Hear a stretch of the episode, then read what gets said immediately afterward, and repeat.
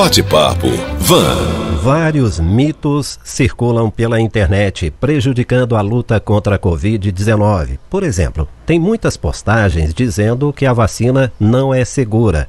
Para piorar, o Brasil enfrenta dificuldades para vacinar porque recebeu poucas doses e segue numa enorme dependência da China e da Índia. Vamos conversar a respeito com a Santos, que é biomédica com habilitação em análises clínicas e experiência na área de análises clínicas, ênfase em microbiologia em laboratórios clínicos, entre outras qualificações na área. É também mestre e doutora em ciências e pós-doutoranda em educação em microbiologia. É professora do UNES em Varginha e com o nosso analista, convidado, economista, mestre e doutor, Marçal Serafim Cândido, professor da Unifal.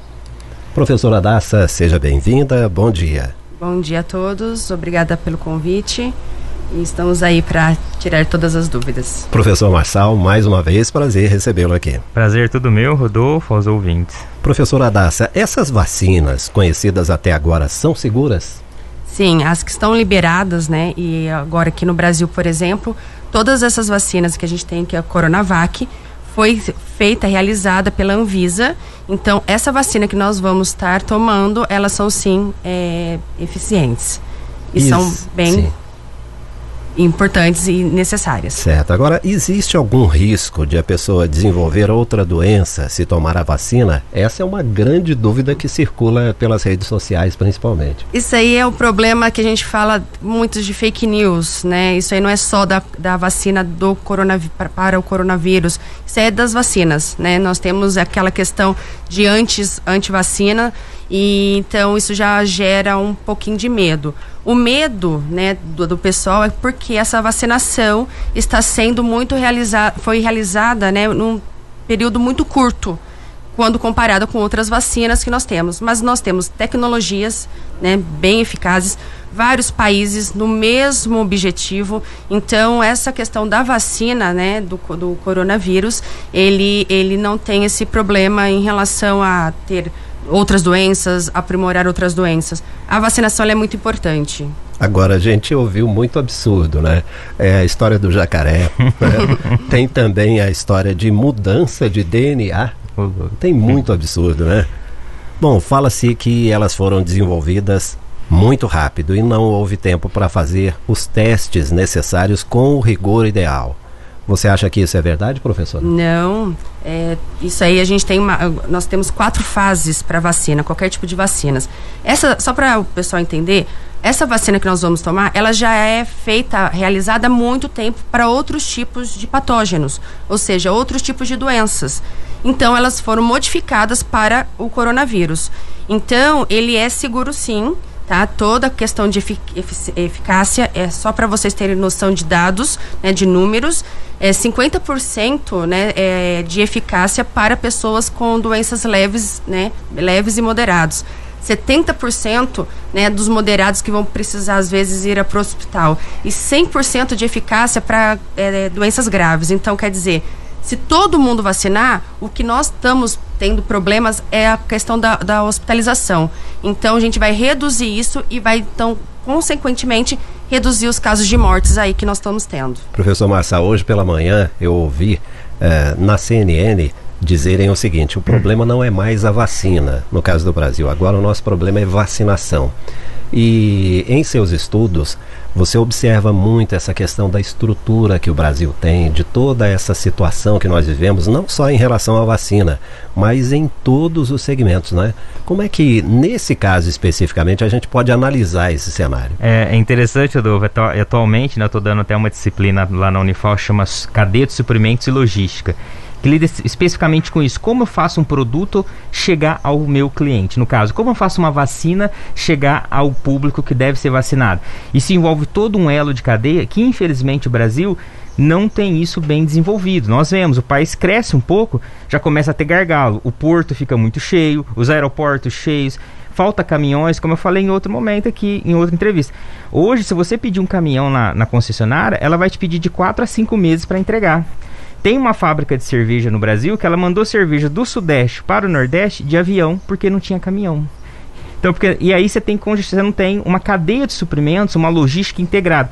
Diferentemente de países como Israel, como o Reino Unido, como Estados Unidos, que consegue uma capilaridade de distribuição muito rápida, que nós, infelizmente, não temos por falta de estrutura física, né, estradas, portos, assim, por falta de pessoas, inclusive. Bom, mais uma vez nós estamos aqui no jornal promovendo o diálogo entre a economia e a área da saúde, são, são áreas muito afins e principalmente agora. Então eu gostaria de deixar os dois aí à vontade para fazerem perguntas um ao outro. Mas, professora Adassa, quem não pode tomar essa vacina? É, todos podem tomar a vacina. É, até questão que tem muito gerada é o pessoal que tem já o câncer, né? Então, é, a Sociedade Brasileira de Oncologia já tem demonstrado que sim, pode ser vacinado. A questão de anticorpo, ela pode sim gerar alguns efeitos colaterais, como a gente já, já falou. Esses efeitos colaterais, eles são simples. Tá? Então, pessoas saudáveis pode gerar uma fadiga, um, um cansaço, uma, né, que a fadiga é o cansaço, uma dor de cabeça, pode gerar também um pouquinho de, né, de uma síndrome gripal, mas é tudo leve, né? E depois vai passar por algum, é, fica alguns dias e depois a pessoa vai ficar tranquila é, e, e, e, saudável novamente. Então, é, a, não tem essa questão. Até esses dias eu estava conversando com uma amiga médica e a gente estava discutindo sobre a grávida, se vacina grávidas ou não. E aí, não, todas podem ser vacinadas. Isso aí depende muito tá, do que o médico falar. Então, a pessoa que se sentir né, é diabético, né, tem um câncer, são grávidas, elas têm que ter um acompanhamento aí com os, com os médicos. E no Mas caso todos da... são vacinados. E no caso das alergias, por exemplo, alergia a ovo. Uhum. É, então, essa questão é, é muito importante ter, né? A, essa vacina que nós temos, tá? Ela não tem que verificar se a pessoa tem alguma, alguma alergia com algum, do, algum dos compostos produzidos nessa vacina. Isso só pode ser realizado mesmo em relação aos testes, né, frente ao seu médico. Então, se a pessoa está indo com, né, com medo, já tem uma alergia é, para algum dos componentes da vacina, é bom ter uma orientação com o médico. Certo. Professor Marçal, e essa nossa dependência da China e da Índia, hein? Por que isso acontece e até quando vai continuar? É, o fato, Rodolfo, da gente depender de muitos insumos, né? A indústria farmacêutica, por exemplo, é dependente de muitos insumos importados. E hoje acontece no mundo assim: você tem um lugar que desenvolve determinado é, medicamento, determinado fármaco, você tem um lugar que produz, você tem um lugar que, que, que, que, é consumido. Vou dar um exemplo. Muitos fármacos são desenvolvidos, igual a vacina de Oxford e AstraZeneca, é desenvolvido no Reino Unido, produzido na China, distribuído na Europa e Estados Unidos. Então você tem isso. O que acontece no Brasil, eu vou dar um exemplo que eu já trabalhei em departamento de compras dentro de uma universidade, quando eu fazia graduação. Você vai pedir um insumo importado aqui no Brasil, você demora às vezes dois, três meses para conseguir liberar a autorização para trazer. Então uma fábrica, ela olha assim, um, vamos pegar um grande grupo farmacêutico, ele olha assim, pô, vou instalar no Brasil que tudo é demorado para eu importar produto, ou vou instalar na China que dois, três dias eu consigo liberar no porto? Ele se instala na China, ele não vem para cá. Porque aqui o ambiente de negócios é ruim para você transacionar com o mundo lá fora. E uma indústria farmacêutica, ela precisa tanto de insumos importados, ela vai trazer muito de fora para dentro, quanto ela vai exportar. Então, a, o, os grandes grupos, olha, não, Brasil é difícil colocar uma fábrica lá porque é difícil importar, é difícil exportar, as leis são, o tributo é caro, para onde eles vão?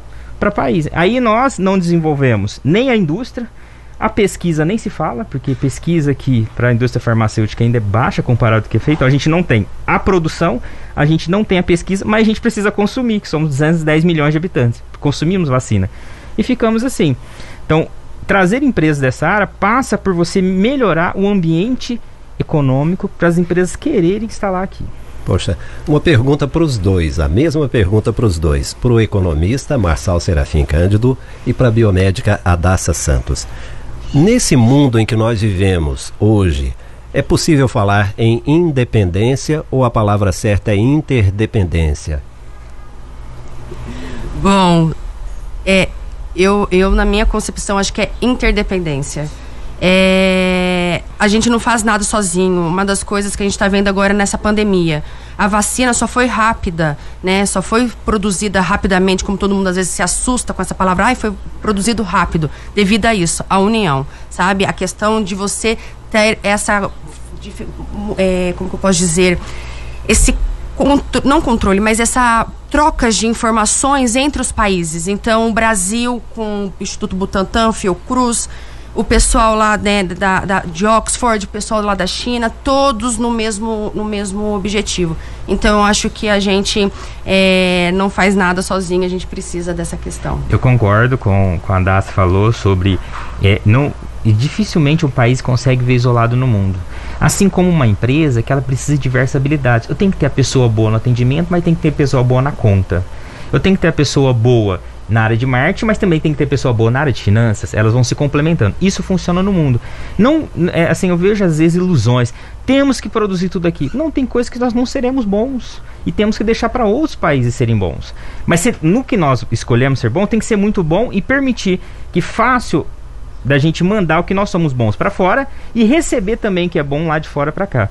Porém, é, Rodolfo, isso passa, e aí, é uma, como o Rodolfo falou, economia e saúde, inf, infelizmente, a política acaba tornando essas áreas distantes, que na verdade são muito juntas. Puxa, é tá, a, a, política, economia e saúde, elas andam junto, a sociedade, ela anda com esse efeito econômico, a sua saúde, bem, a gente viu isso na pandemia. Agora, a política precisa vamos dizer, azeitar essa relação entre economia e saúde. E aí a política está cobrando um preço altíssimo. Né? Altíssimo, né? é. infelizmente. Bom, a biomédica tem alguma pergunta para o economista? Bom, eu teria, eu tenho sim várias. É, bom, professor, o que, que o senhor pode nos orientar em relação após essa pandemia, né? Após a pandemia, você acha que o Brasil ele tem, vai ter na parte econômica uma nova visão? É, uma mudança mesmo de, de, mão na massa, Sim. mudar, não só com palavras, mas mudança mesmo Exato. após a pandemia. E, Adassa, eu acredito muito na mudança do indivíduo. Sim, não na mudança, eu sempre. Eu, eu não gosto muito do termo coletivismo. Uhum. Eu acho que as decisões são individuais e cooperativas, um cooperando com o outro. Então, primeiro, tem que ter uma mentalidade da indivíduo, pessoa, vamos mudar. E não confiar que alguém em Brasília vai mudar. Ninguém em Brasília tem uma varinha mágica que muda. Nós mudamos. Então eu creio que nós podemos mudar, em, inclusive que você falou, pós-pandemia, uma excelente oportunidade nesse momento de rever que rumo nós estamos tomando enquanto país, enquanto indivíduo. Isso então, a pandemia. E, e o Brasil tem ótimos, é, vamos dizer, ótimos prospectos, ótimas perspectivas, mas cabe ao indivíduo buscar isso e a partir do momento que o indivíduo busca, ele vai selecionar melhor os seus governantes, ele vai filtrar melhor, ele vai tomar melhores decisões. É uma ótima oportunidade para aprender. E a pergunta do economista para a biomédica? Ah, eu tenho sim. é, na, na, na, sua visão, Nassi, assim, eu vejo a questão da vacina e, e essa, é, essa briga que teve, né, inclusive ideológica. E aí a minha, a minha percepção, assim, interessante, né, que o pessoal da saúde tenta se manter longe dessa viés ideológico, dessa como você vê hoje, assim, existe algum efeito desse ambiente político dentro da prática da saúde que você vê? Eu acho que política não tinha que se envolver com a saúde. Eu acho que é, ele pode sim auxiliar nos, nas, nas, questões da saúde, mas não influenciar do jeito que ele está acontecendo. Então são ideologias, tipo, né? As pessoas não estão falando de vacina para o bem-estar da população, e sim da questão de ah, se o presidente for é, é, ele está a favor, eu sou a favor. Se o presidente não está, eu não sou. Então eu acho que isso tem que ser mudado. E outro ponto, que é o que eu sempre bato na tecla junto com meus colegas da parte da pesquisa, falem nós. Nós, como pesquisadores, nós, como também indivíduos de, de, né, de discussão. Então, a gente tem que falar mais, temos que orientar mais. Então, uma pessoa manda mensagem para mim, Adassa, eu tô, eu, você acha que eu tomo a vacina? Aí eu, então, como a forma de eu passar essa informação para a pessoa que ela entenda, porque leitura de artigos científicos, é, projetos de pesquisas, informações nós temos aí, só que não é tão não é tão fácil entender.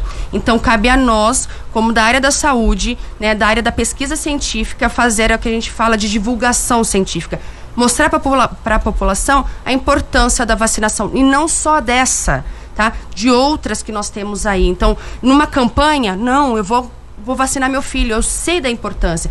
E caso tenha alguma dificuldade, vá é, buscar informações em, em ambientes que são eficazes, nada de fake news. E infelizmente nós vivemos num mundo de fake news e infelizmente que a política ela está fazendo essa questão de discussões que às vezes pode gerar danos para nós, como a gente está vendo aí o aumento de mortes. Entendi. E aí entra a responsabilidade do formador de opinião. Né? Exatamente. Né? Professora, como é que funciona? O Brasil é referência mundial em vacinação. A gente sabe disso, né? Por causa da Fiocruz, do Butantan, entre outros. E principalmente devido ao SUS mas passa por todo esse aperto aí. Nós não temos capacidade para desenvolver as vacinas sem depender de nenhum país, já que a gente tem uma enorme biodiversidade? É o que o nosso economista aqui pode dizer. Economia, é dinheiro. Onde, né, a, eu lembro que na minha época de pesquisa científica, a dificuldade a gente, a gente ganha para estudar, para montar né, os projetos, e teve essa redução. O governo que, que paga isso pra gente. E teve essa redução. Então, quer dizer, se reduzir esse investimento na área da saúde, no investimento na pesquisa, né, vai dificultar então novos conhecimentos e novas produções de qualquer tipo de medicamento, seja ele de vacina ou qualquer outro tipo de medicamento. Perfeito. Algum comentário, professor? É, eu quero até comentar, tem uma amiga, né, que estudou comigo no ensino médio, lá em Serrana, perto de Ribeirão Preto fez biologia numa universidade lá em Ribeirão Preto, fez o mestrado em imunologia lá na USP Ribeirão Preto, na Faculdade de Medicina, um doutorado em imunologia. Esse dia eu falei com ela, ela falou: ah, Marcelo, não tem perspectiva. Eu fui para estar morando lá na Indianápolis, Estados Unidos, trabalhando num hiperlaboratório com dinheiro lá, financiando boas pesquisas com bons laboratórios. É um cérebro que foi embora, uma menina excepcional, chama Thaís, mas que infelizmente foi, foi embora do país e esse país está perdendo diversos talentos como esse. E outros países estão de olho Sim. nos nossos talentos, não é? Bom, vamos até a redação com o Carlos Otávio. Ele tem uma informação muito importante para a gente encerrar esse nosso bate-papo aqui, Otávio. Rodolfo, a prefeitura acaba de divulgar um comunicado. A multa de 50 reais para quem estiver circulando sem máscara pelas ruas de Varginha passa a valer hoje, quando o decreto será publicado. E um outro comunicado importante também da Prefeitura. Um vídeo que circula nas redes sociais mostra uma mulher que caminha pela rua sem máscara. E quem postou o vídeo diz ser a coordenadora da Vigilância Sanitária de Varginha. Isso é mentira.